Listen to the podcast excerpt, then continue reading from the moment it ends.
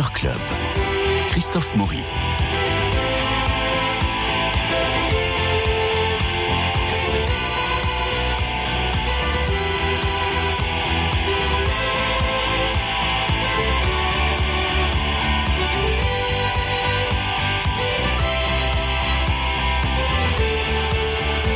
Alors on va, on va réjouir tous les fumeurs de pipe aujourd'hui, puisque c'est la Saint-Claude.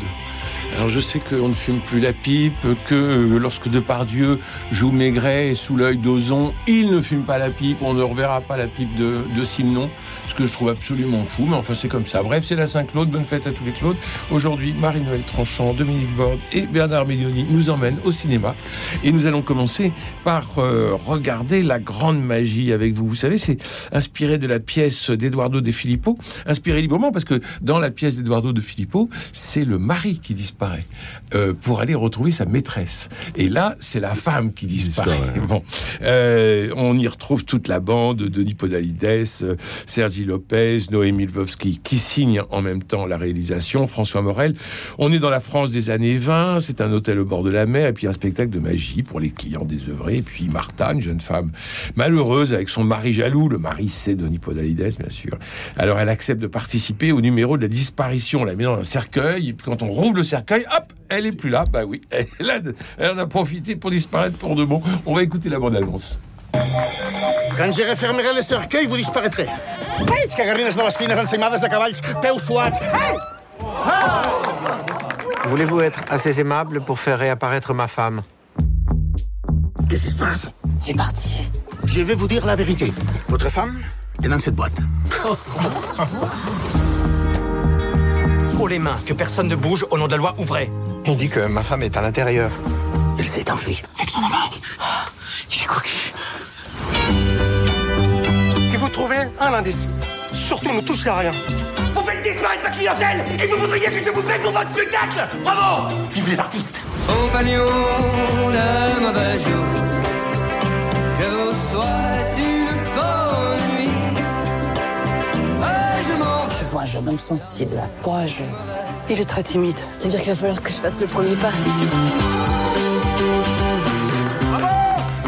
Frère, je te dois la vérité. Ode au cirque, ode à la magie, ode au cinéma aussi. C'est plein de poésie, plein de rythme, la grande magie.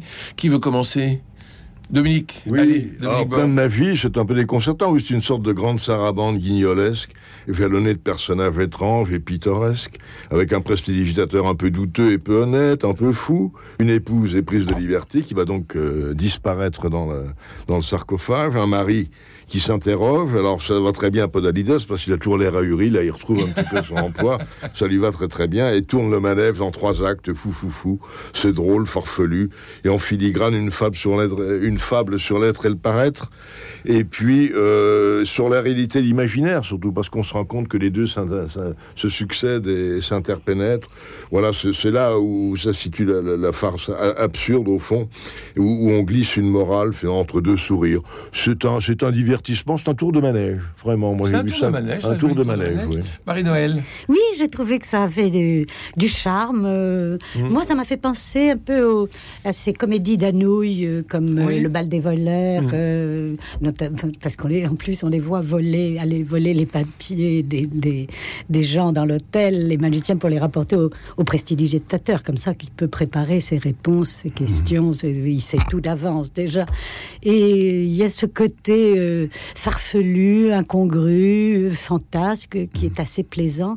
Le côté euh, rideau de théâtre, écran de cinéma, qui, euh, une boîte de magie, tout ça se, s'emboîte. euh, il, se, et il en sort des, des lapins, des foulards, des, des gens qui dansent. euh, ça a du charme. Un Quel charme fou. Oh, moi, je- Mais Ça le, le- le troisième, c'est en trois actes, et le troisième acte, j'ai trouvé, était un peu Un peu fouillis faiblard, et ouais, faiblard. ouais. Les deux premiers, oui, sont pleins de charme avec ce, ce palace, euh, oui, très anouillant. Et, et à côté de ça, la, la roulotte des forains et la magie des baladins. Vous aviez C'est vu la amusant. pièce d'Eduardo De Filippo Mais non, justement, je ne connais pas elle- Eduardo de Ah, Filippo. parce qu'elle était au théâtre de la ville au mois, de, que- au mois de décembre dernier. alors, euh, mais j'ai essayé de m'instruire un peu après avoir Ouais. vu le film, donc je suis allée chercher et je me suis aperçue que c'était qu'il y avait des tas de choses euh, à découvrir, que c'était pyrandélien, que c'était. Et moi, je l'ai pris avec beaucoup d'innocence, complètement complètement au premier degré, comme ça. Ce qui est très bien, parce qu'on on va pas dire aux auditeurs si vous n'avez pas lu Philippe, Eduardo de Filippo, n'y allez pas. Non, non, on peut y aller comme ça en toute innocence et, et ça qui est C'est ce que j'ai fait et ça a du charme. Bernard. Écoutez, moi j'ai trouvé que c'était à la fois très inventif, très poétique et très frais, mais en même temps je n'ai pas vu le film. D'accord. Mais juste aimé le voir parce que Bon, bah, il faudra y retourner. avec beaucoup de poésie. Alors nous passons maintenant à Emmett Till, si vous le voulez bien. C'est une jeune veuve qui élève son fils de 14 ans euh, et qui est aussi euh, l'unique femme noire qui travaille pour la US Air Force à Chicago. Et puis quand Emmett euh, est assassiné, parce qu'il va être assassiné, parce qu'il aurait sifflé une femme blanche dans le Mississippi, euh, Mamie va bousculer les consciences en insistant lors des obsèques. Alors ça c'est terrible, pour que le cercueil de son fils reste ouvert. Il y a ce- cette scène terrible où elle dit vous, vous, vous sentez comme ça sent mauvais, Eh ben, c'est votre racisme qui sent, qui sent comme ça.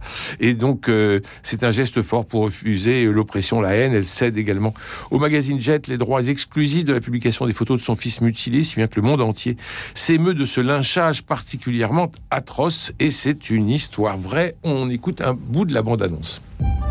Aviez-vous un fils qui, de son vivant, répondait au nom d'Emmett Till Oui, monsieur. Il n'avait jamais eu d'ennui à Chicago? Pas plus qu'un autre jeune homme. Avez-vous expliqué à votre fils de quelle façon il devrait se conduire au Mississippi? Est-ce que tu m'écoutes? Ils ont des règles différentes là-bas. Fais-toi tout petit le temps que tu y seras. Emmett voulait seulement partir en vacances et s'amuser avec ses cousins. Je voulais préserver son innocence. J'ai tout fait pour que son enfance ne lui soit pas volée. Il ne s'est jamais dit que quelque chose pourrait lui arriver. C'est bien ce garçon-là Le corps d'Emmett Louis Till vient d'être retrouvé mort. Je dois vous préparer. Tu pourrais m'apporter le costume d'Emmett, le noir. C'est comme ça qu'il voudrait être vu. Beau n'est pas en état d'être vu par qui que ce soit. Tout à fait en état, justement. Cette odeur, monsieur, c'est celle du corps de mon fils, empestant la haine raciale. Suivez-moi, je vous prie. Le monde entier doit voir ce qu'on a fait à mon fils. Bernard. Euh, là, la reconstitution entre fluidité, précision, emporte l'adhésion. Il y a trois épisodes très marquants dans le film. Ce sont les épisodes de l'enlèvement, euh, le passage des, des obsèques et la longue scène du procès. Oui, là, il y a une véracité, une intensité. Et donc, ces trois moments parviennent à se démarquer. Bien sûr, je vais enfoncer une porte ouverte, mais l'interprétation Elle est formidable. l'adhésion, absolument. Formidable. Euh, L'héroïne, et puis Whoopi Goldberg, qui fait la grand-mère et qui est également euh, productrice ou Mhm. productrice exécutive du film. Et puis, comme toujours dans le cinéma américain, ils excellent pour la narration et pour rendre ce récit, pour mélanger énergie et pédagogie. On s'y retrouve à chaque fois. On, là, on ne s'ennuie jamais. Mais maintenant, c'est quand même lourd et emphatique. Euh, L'épilogue. Non. Ah non, non, pas du tout, pas du tout d'accord avec vous. L'épilogue Très tombe manichéen. complètement, Bah, très manichéen, mais forcément. Comment est-ce qu'on pourrait adhérer, ne serait-ce que du bout des doigts, à ce qui vient de se passer? On ne peut être que du côté des, des victimes, et c'est normal. Euh, L'épilogue tombe complètement à plat avec cette apparition. Ça fait vraiment artifice procédé. C'est assez même presque un peu ridicule. Il y a des longueurs euh, qui portent quand même euh, préjudice à l'ensemble du film. Et puis, il parle de deux assassinats à deux reprises, dont l'assassinat d'un pasteur. Et c'est totalement allusif, alors que c'était sans doute intéressant de creuser cette question pour éclairer justement ce qui va se passer. Et puis, euh, l'ensemble donne le sentiment, presque tout au long du film, que ça peut aller plus loin. Et on pourrait être touché, on ne l'est pas vraiment. On pourrait être captivé, on ne l'est pas vraiment. On pourrait être indigné, on l'est, mais on pourrait l'être encore plus. Et moi, j'irais pour conclure en une phrase, c'est que face à certains monstres du Mississippi, laissés dans l'impunité, comme c'est le cas ici, il lui fallut peut-être dresser des pelotons d'exécution afin de faire pampan cuclux.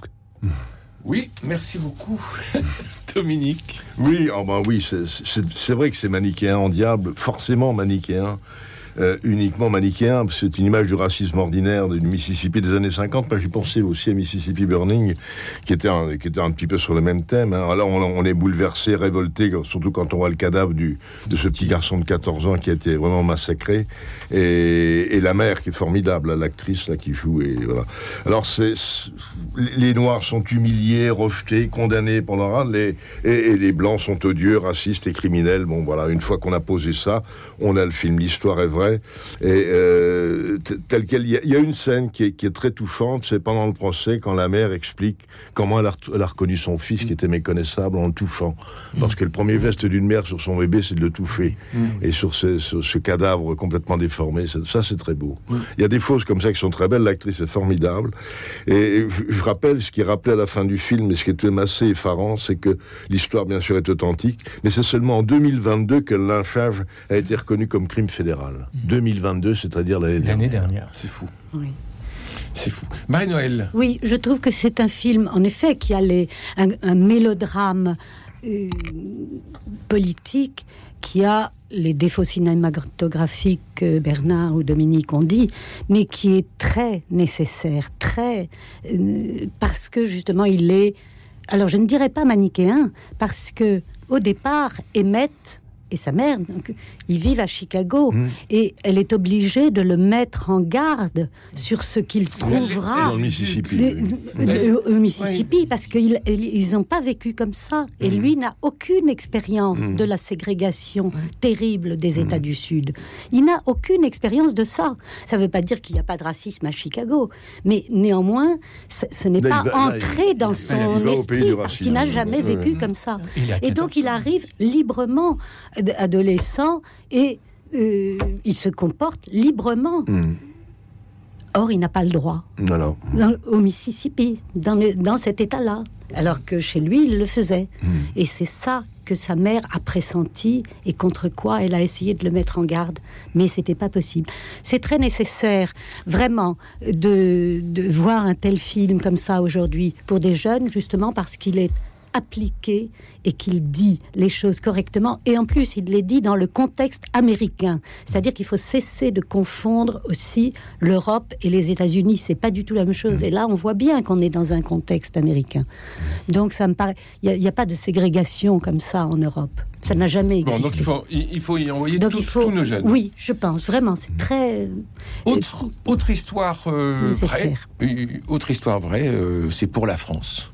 Alors pour la France, c'est un bizutage euh, à Saint-Cyr, l'école militaire, et à Issa. Il- Comment? Bahutage, ils appellent ça un bahutage. un bahutage. Et, et Aïssa a 23 ans et puis euh, il meurt. Voilà. Alors c'est l'armée euh, refuse de reconnaître ses responsabilités. Son frère Ismaël va se lancer dans une bataille euh, terrible pour la vérité. Son enquête sur le parcours de son cadet va faire ressurgir des souvenirs de leur enfance à Alger au dernier moment ensemble à Taipei. Là aussi, on a un rôle de mère euh, extraordinaire. On va écouter la bande-annonce. Que ton courage soit notre loi, malgré le poids de vos drapeaux. Bonjour Madame Saïdi. Toutes mes condoléances. Il faut que nous parlions des funérailles de votre fils. Souhaitez-vous une cérémonie militaire? Oui, c'est important pour lui. Faites le nécessaire. Il est évident que la mort d'Aïssa aurait pu être évitée. C'est un bahutage, une transmission de tradition qui a mal tourné. L'affaire va être qualifiée en homicide involontaire. Aïssa vous a-t-il parlé de ses premières semaines à l'école militaire? Il était épuisé. Il me parlait de réveil en pleine nuit. Me tête juste stupide et humiliant. Il y a dû y avoir un, un malentendu au départ. Le cimetière militaire concerne les soldats tombés en opération extérieure. On sait tous que c'est à cause de votre bizutage de merde que mon frère est mort. Présentez Saint-Cyr, l'armée et le système. Ils sont tout aussi responsables du décès d'Aïssa. Ils l'ont buté, maintenant il faut qu'ils assument. Faut qu'ils lui rendent les honneurs. L'honneur, c'est aussi l'image. Pour qui allons-nous passer si nous renvoyons nos élèves à la première erreur? Vous appelez ça une erreur? J'appelle ça une faute? Tu veux décider pour les morts, tu veux décider pour les vivants. Jamais de ta vie, t'as pris une bonne décision. C'est le décret ministériel concernant les funérailles d'Aïssa.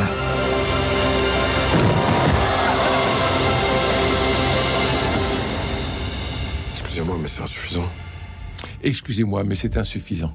Les, les- les mots de, les mots du frère, euh, du frère Ismaël pour euh, son frère cadet euh, Aïssa, 23 ans, mort à Saint-Cyr euh, à la suite d'un bizutage. Marie-Noël Tranchant. Oui, insuffisant est le mot et c'est pourquoi le film existe et c'est ça qui est magnifique. C'est un film vraiment remarquable, très au-dessus de- des productions courantes et qui oblige à quitter le registre euh, euh, politico-sociologique ordinaire pour euh, euh, celui de la tragédie, tout Mhm. simplement. Pour moi, c'est un film vraiment cornélien. Et je euh, j'explique ce mot, euh, vraiment important. C'est cornélien d'abord parce qu'on est un- dans un univers généreux, au sens de Corneille. Les protagonistes, c'est-à-dire le jeune mort, sa mère, magnifique Loubna Azabal, son frère Ismaël, Karim Leclou, remarquable aussi, le général commandant Saint-Cyr, Laurent Lafitte, admirable aussi, sont tous des âmes bien nées, qui ont le sens non pas des valeurs, mais de la valeur, qui ont du cœur comme Rodrigue, c'est-à-dire du courage et de la noblesse. Ensuite, c'est cornélien parce que la fatalité d'une mort violente et absurde les engage dans un conflit cornélien, un conflit familial et patriotique qui passe par le plus intime de la conscience et des sentiments de chacun. Il s'agit d'en- d'enterrer Aïssa dignement en tant que Saint-Syrien appartenant au corps de l'armée française qu'il avait choisi et non pas seulement à sa famille. Les honneurs militaires réclamés sont le symbole de l'honneur essentiel d'Aïssa, qui est aussi celui de sa mère, qui, comme lui, a choisi la France. On ne peut pas séparer le jeune mort de son idéal de servir son pays. C'est très, c'est très tragique et très fort de dire ça parce que le frère qui fait tout pour défendre cet honneur n'a lui-même n'est pas n'a pas cet idéal-là pour Oui. lui-même. Et le père non plus, d'ailleurs. Il n'a pas cette fibre. Mhm. Et, et donc, simplement, il, le film, le, il apprend à connaître son frère au cours du film par ses souvenirs qui sont magnifiquement racontés. Et il, il épouse son engagement patriotique, alors que lui-même, euh, voilà, il découvre ça, c'était pas son truc. Et le général lui-même, qui est lui-même en conflit avec la position stricte de l'état-major, défend aussi l'honneur d'Aïssa. Il incarne une humanité qui ne se laisse pas dessécher par l'ordre institutionnel, même si cet ordre est une nécessité aussi. C'est quelqu'un qui n'abandonne jamais ses hommes. On le surprend, il y a un très beau plan, c'est dit en quelques plans, il y a un très beau plan où Ismaël entre dans la chambre où repose Aïssa en uniforme En de Saint-Cyrien et il trouve le général seul en train de le veiller avec son chapelet. Mhm. Et en train de prier. Et devant en le train de corps. prier devant le corps. Donc, leur, euh, ça, ce sont des choses très Ça, belles c'est un qui moment d'humanité- un moment Ah, d'humanité très, très ces- fort. Ces Mm. liens humains sont tout le temps présents dans le film. Euh, c'est dans ce sens que c'est cornélien, parce qu'il n'y a pas des bons et des méchants. Des, Oui. non, il y a un conflit vraiment de, de devoir et, et d'amour euh, très fort. Plus une, plus une ampleur épique, qu'on pourrait dire, elle aussi cornélienne, avec des personnages, des caractères euh, euh, très bien écrits, remarquablement complexes, tumultueux. Des, les conflits intrafamiliaux et politiques sont très présents. Et le voyage à Taïwan, qui est réel, donne une dimension... à À Taipei. C'est-à-dire à Taïwan. Oui. Aussi. Bon. sont, est, est très permet d'approfondir la relation des frères et puis aussi d'ouvrir sur la dimension religieuse. Mm. Donc il y a tout ça dans le film, c'est Oui, mais il y a- il y a baroque et en même temps Dominique tragique, moi, je dirais qu'il y a- il y, a magnifique. trop aussi. C'est ça. Le, le problème, du, le seul problème du film, qui a, qui a de très beau moment, c'est que c'est à la fois l'hommage d'un frère, un frère qui est un peu marginal, d'ailleurs, un, un frère qui lui euh, a choisi l'armée, la fierté, le- et euh, à côté de ça. Il y a aussi un pamphlet distrait contre l'armée, la Grande Muette, hein, Et en parallèle, la famille algérienne face à l'attitude de, de l'armée qui dit si ça avait été un Français, il n'aurait pas raisonné comme ça. Donc il y y a tellement en filigrane une critique. racisme. Et Oui, le oui, oui, racisme qui est là, on le retrouve. Voilà, on le retrouve. Donc on- entre l'indignation et la nostalgie, entre le, le frère maudit et celui qui a réussi, on est, on est toujours un petit peu entre les deux. Et le film hésite un petit peu entre la thèse et le sentiment. Et c'est ça qui est gênant. Où on, on- on restait dans un domaine, où on est dans l'autre. Là, on est un peu entre les deux. Voilà, en savoir plus, juger plus, ou simplement feuilleter un album de famille qui a un arrière-plan euh, différent, qui a un arrière-plan euh, plus humain, et puis qui nous, qui nous parle un petit peu de Saint-Cyr aussi, parce qu'on en parle peu. Euh, On ne voit pas assez, c'est sûr. Voilà. Donc, c'est, mais c'est intéressant. C'est un film riche, mais peut-être un peu trop riche. Bernard? Oui, moi je pencherais plutôt vers Dominique cette fois. Euh, je n'ai pas aimé le film et je vais vous dire pourquoi, mais personne n'a parlé d'Hugo Becker qui est dans le film et qui est le héros de Vaincre ou Mourir et qui fait le bon ami de Karim Leclou. Ils sont dans une rue avec d'autres amis et il lui dit Ah, mais c'est toi, tu dois lui demander la médaille, tu dois leur demander la médaille pour qu'il soit décoré. Euh, et c'est Hugo Becker qui était charrette dans le film Vaincre ou Mourir. Euh, Il y a une première scène, si tout était à la hauteur de la première scène, moi juste été euh, emporté parce que la première scène, là, il y a une anxiété, une intensité pour cette baignade tragique. Il n'en montre pas trop, il s'est suggéré. Et là, vraiment, on est, on est tapé. Je rejoins Marie-Noël sur la, la complexité. C'est, ah, presque le, le seul vraiment fort intérêt du film, c'est ces rapports tissés au sein de cette famille, avec une absence paternelle aux conséquences indélébiles. Et ça, ça offre à l'intrigue quand même un terreau fertile. Euh, c'est travailler sur le plan esthétique, le plan des éclairages, notamment le balcon à Taipei. Euh, vous avez cet entretien avec la, la compagne euh, asiatique du, du héros et, du, et le frère. Et là, on voit sur les visages qu'il y a une lumière qui est très travaillée. Et ça, ça donne quand même une, une, une certaine patine, une plastique à l'ensemble. J'ai trouvé que la, la figure du général, qui a été frappé lui-même par un deuil violent quelques années plus tôt, euh, est consistante, euh, interprétée par Mm. Ah Laurent oui. Lafitte. Ah oui. là, c'est vrai, il y a des nuances, des contrastes. personnage. Mais là où je rejoins tout à fait Dominique, moi je trouve qu'on est dans un vaste hors-sujet pendant les deux tiers du film. C'est-à-dire que le, le sujet du film, c'est quand même savoir ce qui s'est passé, entre autres. Et Mais alors, non, ben, il a choisi un autre sujet. oui, mais on part dans, Il a le on part dans plein de choses, dans des digressions. Non, c'est vous Des- qui avez Mais vu oui. plein de choses. La bagarre en boîte de nuit, quel intérêt Euh, la scène, la chanson conclusive sur le rap, mais quel mauvais goût, quel intérêt. En plus, finir là-dessus. Et c'est presque démagogique de finir comme ça.